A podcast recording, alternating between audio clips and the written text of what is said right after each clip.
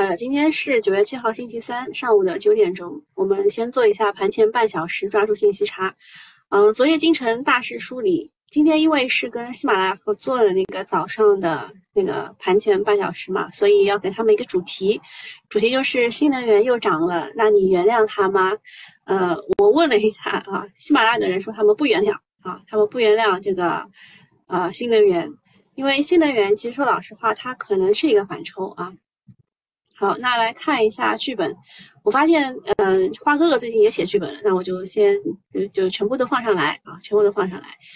嗯，这些都是老韭菜，他们通过了自己呃几十年如一日的炒股和研究，然后呃每天啊也复盘很很久啊，也大概也要起码三个小时以上吧。啊，他们给出的建议呢，我们可以听一听啊，可以听一听。嗯，首先剧本啊。东呃，小云问今天怎么看？东东说今天没事，周四走。小云说哦哦，但其实今天是一个嗯二十四节气当中的白露，一般来说节气的时候都会跌啊。然后我的建议，呃，我我不是建议，就是我我个人认为昨天应该是可以持股一下，今天有可能会冲高回落，但是呢，它现在就是你学过技术的，你会知道它可能现在在一个周线内的。就是昨天算是个拐点吧，它可能会有一个周线的上涨，所以如果你做的太细的话，做做交易做的太细的话，你会非常的累啊。就是你你今天冲高回落吧，你得你得你得做个 T，对吧？然后不小心还会踢个飞，嗯，就比较累啊。那先看看花哥哥怎么说，呃，花哥哥说扛跌的主板终于开始先反弹了，维持住了三千两百点的箱体震荡格局，让市场系统性调整的压力减弱。不过，从反弹的力度也看到，创业板为代表的中小盘依旧较弱。呃，创业板昨天较弱的原因，其实还是跟宁德时代有关的。呃，宁德时代弱的原因呢，还是跟有形材料有关的。这个故事大家知不知道啊？知道的打一，不知道打二啊。看到二多的话，我就会讲一讲。那创业板比较弱啊，它代表的是中小板，然后典型的跌多涨少的调整状态，其实就是熊市状态啊。呃，市场具不具备结构性的机会，要看热点切换能否成功。比如说上周啊，上周末吹的卫星互联网啊，那一波其实就失败了。嗯，昨天是只有两个晋级了，是吧？从上周五二十个、二十几个涨停，二十一个涨停，到周一的时候只有四个涨停，再到周二的时候只有两个涨停，其实它越来越弱。但是，就是我们昨天期待的那个反包行情没有出现，需要再看一下啊。就就是先是卫星互联网，然后再是天然气化工链条。其实，其实天然气是这样的，它周一涨的是天然气、煤炭这一块的，然后后来周二的时候呢，它的交易就就换到了欧洲。如果要减少工业用气的话，它会影响到哪些行业？啊，然后大家就想到了化工。其实我我我提提前了好几天提示大家的，我从上周四还是周五开始我就说说说，周六周日直播的时候还继续说说说，啊，周一周二的时候又继续说说说，啊，它周二这个上午终于啊终于涨了，对吧？终于涨，而且还是一个比较大的普涨。其实你如果不学化学的话，你知道环氧丙烷是个啥啥吗？啊，我们也不知道，对吧？我觉得我这个。我我们这个 A 股最适合的一一批人是什么呢？是高三学子。为什么？就是呃，因为我们会去探讨政策面嘛，然后还会说一些行业产业的研究。这一这个高三啊，脑子转得快。然后呢，呃，他们又就是高三是我人生巅峰啊，知识的巅峰。所以就是他学了很多知识，也许他知道环氧丙烷是个啥啊？呃，也许呃，就是我当年高三的时候，我我也许能知道。所以，如果你们家有孩子啊，特别是他在读高中，可以让他来听这个节目，保证让他快速掌握整个啊，就是从从宏观到中观到微观整个体系，他学的比我们快啊。那简单来说，啊，就是主板现在看到了一些结构性的支撑，但是中小板依然还在结构性的调整当中。哦，莫妮卡说随后还能赋能语文作文，哎，是的，我我们这边有很多很多的案例。啊，就是企业家的案例，对吧？我们可以从比亚迪那个王传福说到宁德时代的曾毓群，然后还可以就说说马斯克，对吧？就是很多很多，我们这边有很多这个励志故事，企业家怎么成功的啊？励精图治，然后帮帮助中国解决卡脖子问题什么？哦，这边题材太多了啊。好，然后就是这这两位，其实他们有一点点，嗯，有一点点。就是就有有不不一样吧，我其实是很很乐意看到大家的不同的看法。其实搞搞基本面的人是很很喜欢搞事情的，然后很喜欢吃。还有一个事儿就是中信的期指，其实我们一般来说中信期指，我现在已经把它淡化掉了。为什么呢？因为。嗯，你看到的是昨天的龙虎榜啊，就期指的龙虎榜，就是你不知道它中间就是就是发生了些什么。那么昨天中信其实在 IF 和 IC 这边也加了很多的多单，就是一千九百三十二。但它的区别是什么？就是前天的时候中信也加了一千多一千多的多单，当时是因为因为周五是跌啊，就对，周周五是某些是跌跌的嘛，嗯。好，周一周一是跌的，所以它周一的时候加的多单，在周二肯定会有反应。但是周二是涨的，然后周三的时候就不一定能够继续涨，所以它昨天指数的上涨已经对这些多单形成了消化，所以对今天的参考价值是不大的。所以我就把这一块稍微淡化一下。嗯，昨天比较著名 著名的一件事情就是华为的新品发布会。其实我是看了小米的新品发布会，当时是有一个机器人出来惊艳了我一下，对吧？然后价格嘛也惊艳了我一下，很贵啊，很贵。那华为的价格其实不贵啊，它其实有一个更加低的一个版本，就是 Mate 五零 E 啊，就是 Easy 版本。像 iPhone 的话，它也会出 SE 这个这个款，就是会比 iPhone 会少个一两千这样。那 Mate 五零 E 的这个这个价格是三千九百九十九。啊，所以就就还行。那么，嗯，华为的新品发布会，我我看到两个版本，一个是吹它好的，啊，正能量的，还有一个是比较中肯的，我都跟大家讲一讲。呃，这个是吹的啊，说黑科技不少，有超光变摄像，有卫星通讯技术，有电量耗尽还能用这个技术。当然，他也说了有些不足，比如说没有没有五 G。然后麒麟的芯片啊，这些都落空了，包括新机外观刘海被指很丑，可能大家是期待太高，反而吐槽会比较多。捅破天技术，捅破天的这个技术有点鸡肋，那么价格略贵啊，他认为略贵。标准版 Mate 五零是四九九九起步，Mate 五零 Pro 是六七九九起步，而保时捷版本就是一千两百九十九。啊，不对，是一万两千九百九十九。现在年轻人都躺平不换机了，华为真的能卖得动吗？啊，不管怎么样，就是还是就是这几年很难，还是拼尽全力，对吧？那下一个我觉得就比较中肯了，嗯，他他评价的就是中规中矩的，就是基础版搭载的是骁龙八加四 G 的芯片，六点七英寸的 OLED 屏幕，后置五千万像素主摄加上一千两百万像素长焦加上一千三百万像素广角三摄。然后还有电池容量是四千四百六十毫安小时，采用的是六十六六十六瓦有线快充和五十瓦无线快充。好，那这些读完就这就中规中矩的，没有什么亮点。它的亮点第一个是屏幕搭载的是昆仑玻璃，抗跌落能力提升。其实，呃，如果你们买手机然后又破屏，就是屏幕破损过的话，你就会知道，啊，就是。就是应该去买一个破屏险之类的。呃，我屏幕其实没有破损，但是有有一次是打不开了，就是就跌下去以后就再也打不开，然后听得到那个声音，但是打不开就是屏幕坏了嘛。就换换还蛮贵的，感觉就是半个手机。嗯，那它这次用的是昆仑玻璃，抗跌落的能力提升了。第二个是手机的电量低于百分之一的时候会启动聚能泵。啊，我感觉这个东西是一个噱头，就是它可以把手机电量在百分之三的时候显示只有百分之一嘛。嗯，说嗯，这个启动了智能泵之后呢，支持待机三小时或者是通话十二分钟，就是低电量低电量还能用。但是我记得以前我们会有一一串数字，你只要按上星，然后就那串数字，然后再按个井，你就可以多用多用一阵子。好像说这本来就是这个电池就可以可以。就是它它是因为自我保护所以才关机的。其实它里面还会有一些这个续的电。第三个是它的卫星通讯功能，昨天公布了更多的细节。卫星用的是北斗，只能发文字啊，就只能发消息，不能收消息，也不能打电话。之前郭明基爆料说，最多是单字可以单次输三十九个汉字，感觉又梦回短信七十个字一毛钱的学生时代。啊，我当时都不计算的，啊，当时就土豪啊，随便发，也也没有什么人跟我发。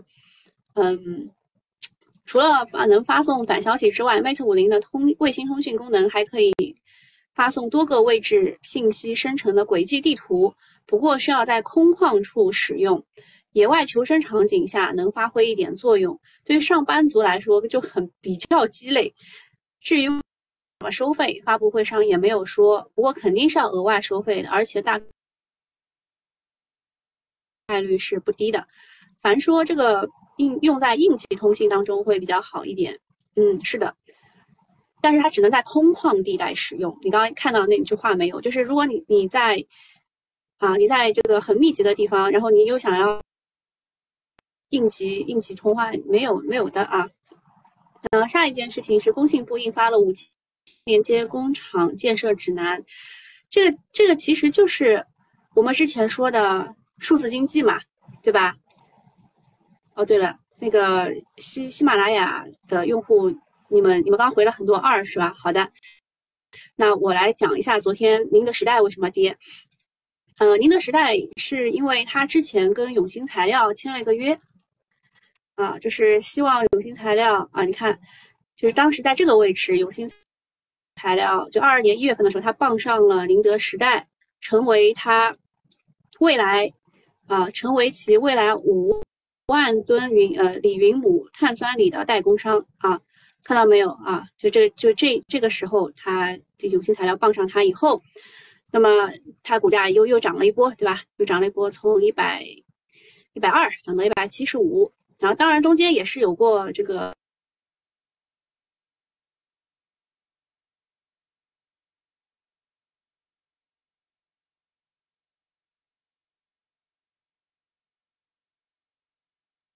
是，嗯，就是有些材料觉得不太合算。嗯，我掉网了吗？等一下。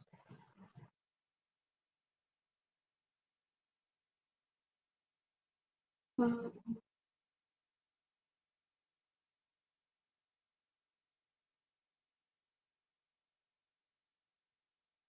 大家听得到吗？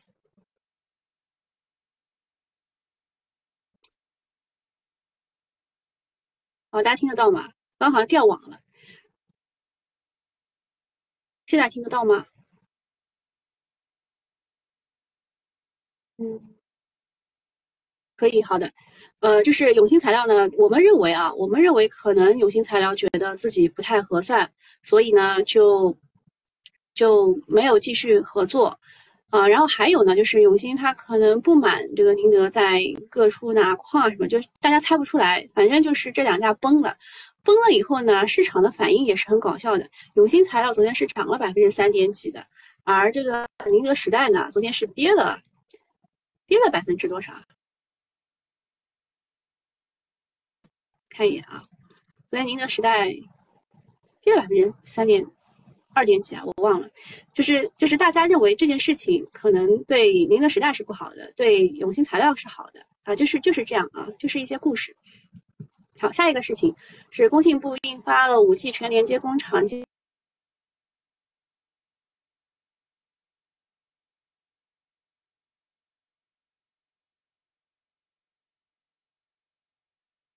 所有的我们的工业品的东西都连上连上网啊，连上网，然后，嗯，就是赋能数字数字经济，其实就是跟以前的互联网加差不多啊，但是它现在要用五 G 连，这个就五 G 在生活当中用处确实是不大的。如果你开五 G 的话，又费流量又费电啊，这个大家知道一下。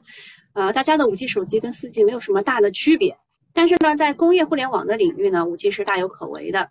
这个消息是利好电信运营商啊，首先肯定是利好利好电信运营商，还有通信设备商啊，另外呢还有光模块、数据中心等板块，就看今天资金会青睐谁。那具体跟大家讲一下这个指南当中啊，这个提到了些什么？他说，在“十四五”时期，主要面向原材料、装备、消费品、电子等制造业各行业，以及采矿、港口、电力等重点行业领域，推动万家企业开展五 G 全连接工厂建设，建成一千个分类分级、特色鲜明的工厂，打造一百个行业工呃标杆工厂。推动五 G 融合应用纵深发展，这个其实是一个比较宏观的东西。就其实说实话，不是特别好推进的，不是特别好进行的。其实它的意思呢，就是要用五 G 专网技术支撑起一条完整的生产线，实现每道工序数据化。那如果你看过，就是。好像某人被抓进去了，在抓进去之前，他参加了一个论坛，他当中就提到了说，现在呃，就是这些工厂啊，他们能够上这个呃数据化的东西的不多的，大概只有百分之二十左右，就是它的这个渗透率很低。然后昨天工信部还呃那个发布会还强调了要发展工业母机、机器人等产业，特别是工业母机，首次透露要会同有关部门继续做好行业的顶层设计。所以工业母机昨天是吹的比较多的啊，就来看一看吧。这边提到的是中央深改委健全关键核心技术攻关新型举国体制啊，新型举国体制啊，很少就是很少看到的。其实，嗯，当时做半导体的时候是说过要要搞新型举国体制，当时。说那个种业是农业的芯片，也说了新型举国体制，后来就没怎么看过，嗯，没没有怎么看到过。这个会议指出呢，要健全关键核心技术攻关新型举国体制，要把政府、市场、社会有机结合起来，科学统筹，集中力量，优优化机制，协同攻关，明确主攻方向和核心技术突破口，重点研发具有先发优势的关键技术和引领未来发展的基础前沿技术。其实就是两手都要抓。昨晚的大消息就是这个，国家召开深化改革的会议，核心科技加上新型举国体制，比较罕见的表态啊。那么接下来可能会组建一支队伍，专攻是卡脖子的核心技术，可能又有一批科学家像钱学森那样啊，就光耀史册。那对于 A 股来说，一共有五个板块可以看一看。一个是半导体芯片，因为它确实是新型举国体制下要搞的一样东西。第二个是种业粮食，第三个是超高速航空发动机，第四个是新型生物制药，第五个是工业母机等高端制造业。啊，风水轮流转，不知道会不会赚到科技股。另外呢，会议还提到要加强节呃资源的节约工作。呃，这个消息好像是昨天的八点多。开始有人开始推，就一开始全部是往工业母机什么方向去找的，然后利好的是节能等相关的板块，然后还有推进农村集体经营性建设用地入市改革，做好啊，就是利好的是土地流转板块，看市场买不买单吧。下一个事情也是大家热议的，就是离岸人民币对美元已经跌破了六点九七的关口。日内跌超三百个基点。昨天晚上呢，呃，离岸的人民币对美元一度跌破六点九七的关口，刷新了呃二零二二二零二零年八月以来的一个新低。在岸人民币是在六点九六零三的关口。我看大家都说的很对啊，就是说它如果要破七，那你就在九月十五号，它这个就是外汇准存外汇。存款准备金率从百分之八降到百分之六，它是九月五号告诉我们它要降，但是九月十五号它才会实施。所以你破期，你要么就是在九月十五号之前破一破，或就是它后面就没啥大机会再破了啊。前天晚上，呃，央妈出手，但是昨天人民币继续贬值，这个我们昨天也跟大家说过了，它会按照它就是现有的趋势再往往上走一段。直到就是真正的这个措施的时间出来，呃，年内说人民币累计贬值超过百分之九，比正常波动百分之七要大得多。呃，这个你也要看看国外比我们贬的更多啊。那么对于 A 股来说，人民币贬值是有利有弊的，利的是出口企业，弊的是整个市场。一一个是会减缓外资的流入，第二个是会加速资本的外逃。过去四个交易日，外资跑了一百六十亿，跟人民币的走低是密切相关的。毕竟是有利差的，热钱避险也是很正常的。当然，不管破不破期，人民币总总体会保持平稳，不可能出事。所以利空冲击是暂时的，等到人民币回升，外资还会回来。呃，但是这这段时间会比较难啊，这段时间会比较难，而且它不是仅仅仅仅靠靠就是就央妈这样喊一喊，它应该还还会有其他动作。好，下一个事情是通威它。要提价，这一次提价的是电池片啊，它提价的是电池片。呃，据说这一次电池片涨价不是因为上游原材料的关系，也不是因为什么其他原因，就是因为它想要提价。嗯，它这个二一零尺寸的电池片是上涨了两分钱一瓦，就这个是大尺寸啊，涨多一点，然后小尺寸的涨一分钱一瓦。通威真牛逼啊！昨天晚上一则公告，限电期间预计减少净利润七点五三亿，啊，但是啊，应该是前天晚上的公告，但是昨天股价涨超百分之八，主要是电池片也有提价了，呃，媒体称这个是趁火打劫收割欧洲，说明风光储在海外需求很紧俏，把赛道股推向高潮。市场人气看呢，新能源你说它就此熄火嘛？它还为时尚早，因为大家抱团抱得挺牢的。有些人走掉，还有些人还在观望，还有些人不愿意割肉，对吧？那么，呃，赛道股内部也是分化比较严重的。哎，待会儿新米团的人留一下，我们跟大家讲一下最近追踪的一些东西，它的，啊，它有一些改变啊，它的，它的这个稀缺性啊有所改变。嗯，然后光伏储能板块依旧会比较强势，还有呃和脉，还有君达，它这些股票都创了新高。呃，你们刚刚来的早的人应该看到我在看这个通威这个电池片涨价的事情，然后它只涨了电池片啊，它硅片没有涨价啊，它硅片没有涨价，就它上游没有怎么涨，嗯，所以就利好利好的是那一些那些做大尺寸的东西的人啊。不过呢，新能源汽车会比较惨，嗯，宁德和比亚迪两大龙头轮流跌，技术面破位，中间龙头都。稳啊，不涨，其他票想要大涨就走持续性是很难的。那现在就新能源赛道就就是先定义为反弹啊，不是反转，别想太多。还有就是，如果就是就是昨天涨停这个环氧丙烷，如果我们自己都不够用，出口量会更小啊，相信收购欧收收割欧洲你就输了。就是其实我们炒的是一个预期差，就是我知道你不知道的这件事情。嗯，就我们其实一直一直说的，就是如果如果资金它还想继续炒的话，它会炒什么呢？很简单啊，就跟大家讲一下，嗯，资金就是欧洲欧洲这一块，其实它削减了它的工业用气之后啊，工业用天然气之后呢，它首先会影响的是它的化工这一块，就是嗯，因为它欧洲有两两大化工厂都在欧洲嘛。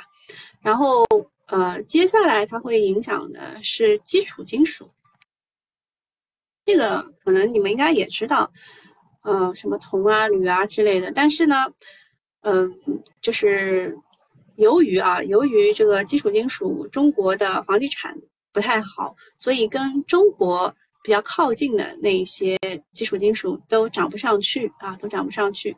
今天你如果看到有人吹什么铝啊什么的，因为呃，那个欧洲也是也是产这个基础金属的，你看看到这一块的话，就不要去信它，因为它的整个的逻辑虽然通，但是但是在中国它行不通啊。这是我们昨天就是把大家留下来，就心理团的人留下来给大家的一张图。这张图其实老早也给大家发过，就是当时不太清晰，这一次是比较清晰的，像这个。聚氨酯啊什么的，昨天都特地拿出来跟大家讲过啊。我们现在先去看一下市场情况，现在是九点二十六分，二十六分的话呢，就整个市场就已经嗯，已经尘埃落定了。看一下今天概念板块当中涨得最好的，确实是科技股啊，EDA 概念也是被卡脖子的。然后生物智能这一块也有，嗯，工业母机确实是被吹的最厉害的一个。就昨天那两个会嘛，一个是深化改革啊，还有一个是工信部的那个会，就两个都提到了工业母机，所以吹得很厉害，也是正常啊，也是正常。跨境电商的话，我待会大概想跟大家讲一下那个 Shine 概念股。嗯嗯，德邦的话，我们之前是追踪过它的，你们有没有印象？就是在这个位置，说京东物流想要去入主这家公司，当时收购价格是十三点一五元，然后它冲上去以后又回来了，是吧？然后在在。整个的过程当中，就这一天上下上下不是就是洗盘很很厉害的这一天嘛？我去追踪了，追踪了一下，它是，呃，本来呢它是要邀约收购的，啊，但是邀约收购没有成功啊，就是京东物流它邀约收购这个德邦股份，德邦就是做这个物流的，知道吧？有一个叫德邦快递的，他去邀约收购没有成功，就是他接受邀约的股东只有七十户。占总股本比例不足百分之一，距离触发条件还有很远的距离。那么，只有社会公众的持股低于百分之十，才能触发它的退市条件。所以现在可能是在二级市场当中抢货，有这个可能啊。绿色建筑啊，绿色建筑涨的是红宝利，红宝利其实是化工这一块的。今天新能源 又带头跌啊，HJT 电池、卫星导航也是跌得很厉害。之前很很很强的这些股都是低开啊，都是低开。光热发电，光热发电也不行，动力回收也不行。这 TOPCon 电池。昨天涨得挺好，今天又不行了。锂矿啊，锂矿昨天也是不错的，今天也不太行。嗯，就是轮动非常的快啊，轮动非常的快，大家就是且行且珍惜吧。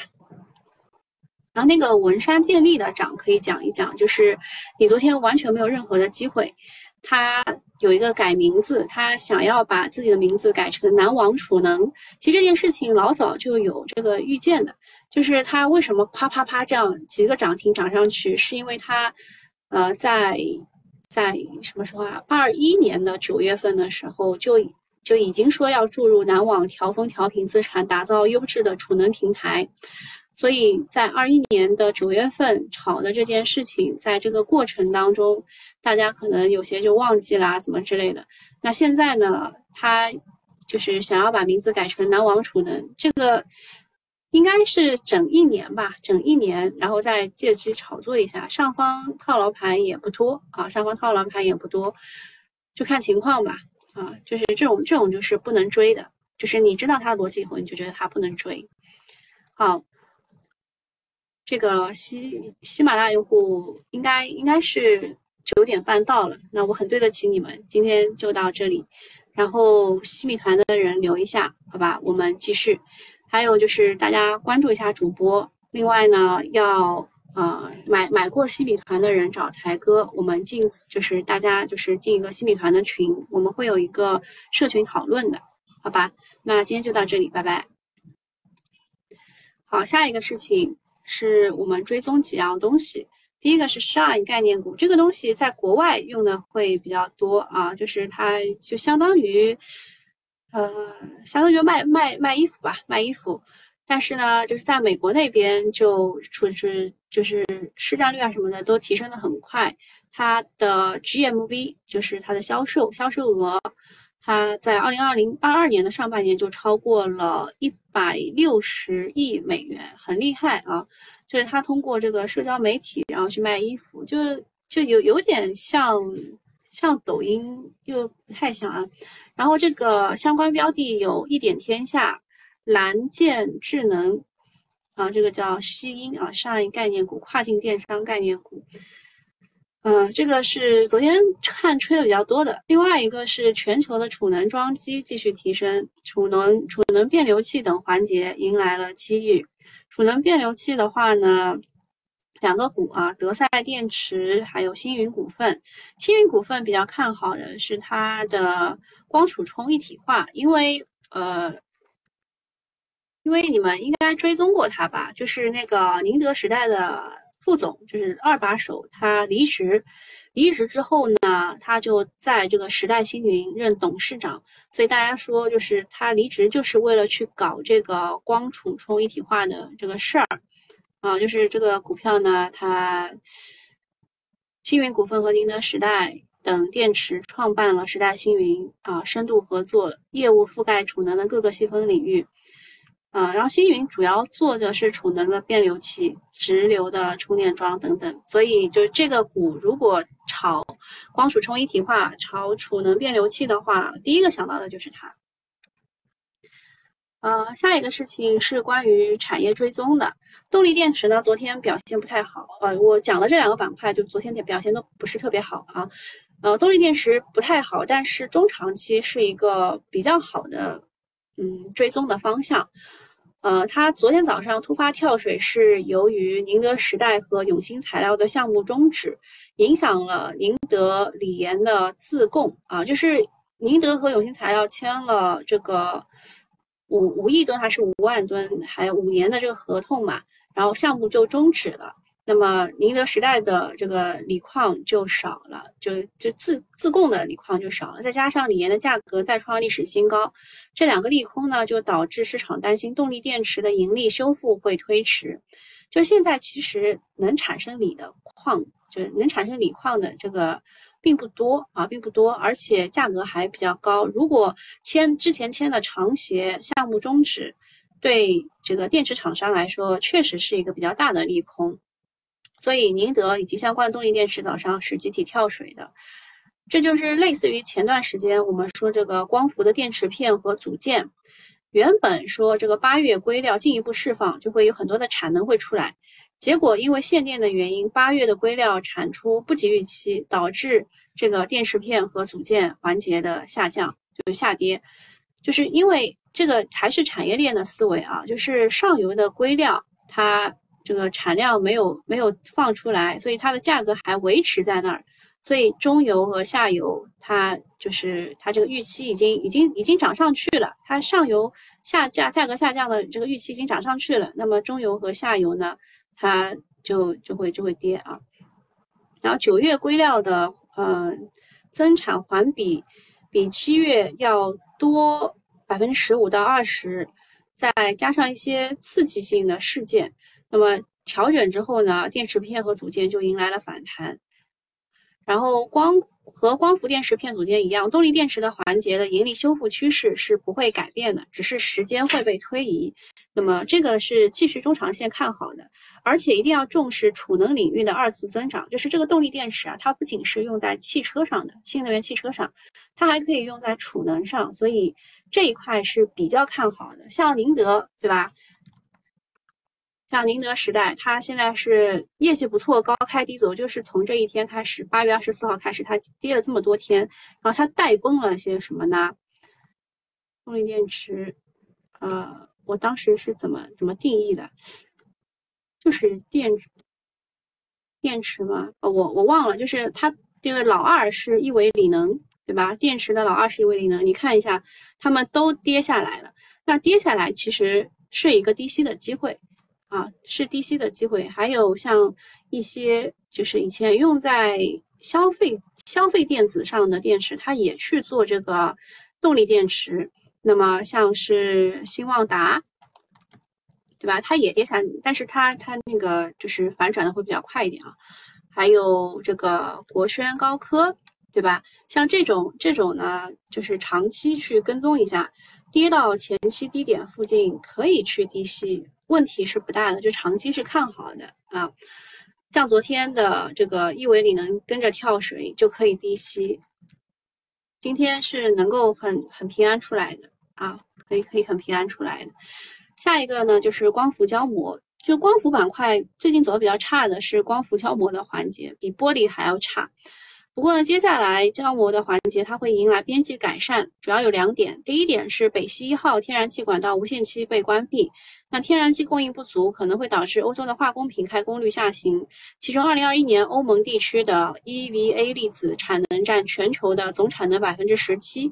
根据它的最新报价呢，华东地区的线缆料已经较八月中上旬上涨了近百分之二十五，所以 EVA 供给偏紧，价格上行。胶膜企业存货溢价规模扩大，单凭净利润边际提升，啊，这个这个是跟欧洲有关的。然后，然后第二个是说这个九月的硅料增产环比是比七月要增了百分之十五到二十，然后下游装机又比较好，所以硅料产能释放，组件。